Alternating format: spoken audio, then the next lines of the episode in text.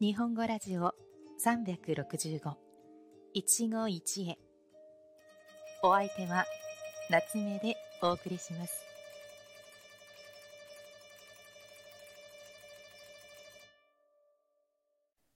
皆さんこんにちは。夏目です。このラジオでは365日毎日簡単な日本語で日本語や生活の話題を皆さんに紹介しています。短いので毎日聞いて日本語の勉強に役立ててくださいね。さて今日も昨日に引き続き人にお願いをする表現について学びましょう。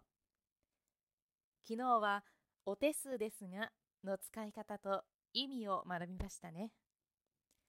誰かにお願いをする際に一言気遣ってくれる言葉があると誰しも嬉しいものですよね。今日も相手を嫌な気持ちにさせない優しい言葉を皆さんに紹介します。今日の一語は何々だと嬉しいです。何々ですと幸いです。の2つです。一語と言ったのに2つあるので混乱した方もいるかもしれませんが大丈夫。安心してください。どちらも同じ意味使い方をします。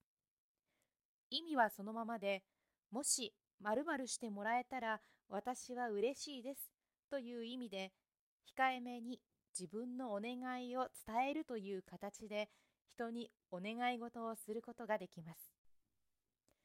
例えば昨日勉強したお手数ですがと一緒に使ってお手数ですが明日までにお返事をもらえると嬉しいです。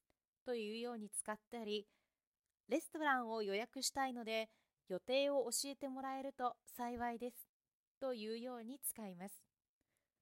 主にはビジネスや自分より目上の人年上の人への依頼に使うことが多い言葉です。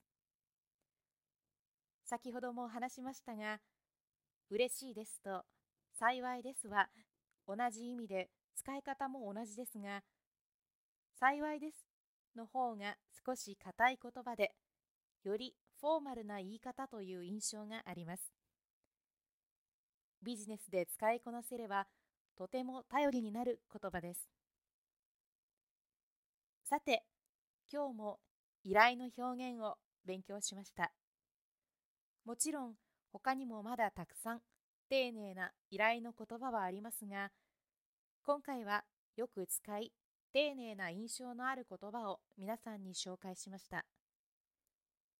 ぜひマスターして実際の場面でも使ってみてくださいね。それではまた次回お会いしましょう。良い一日を。またね。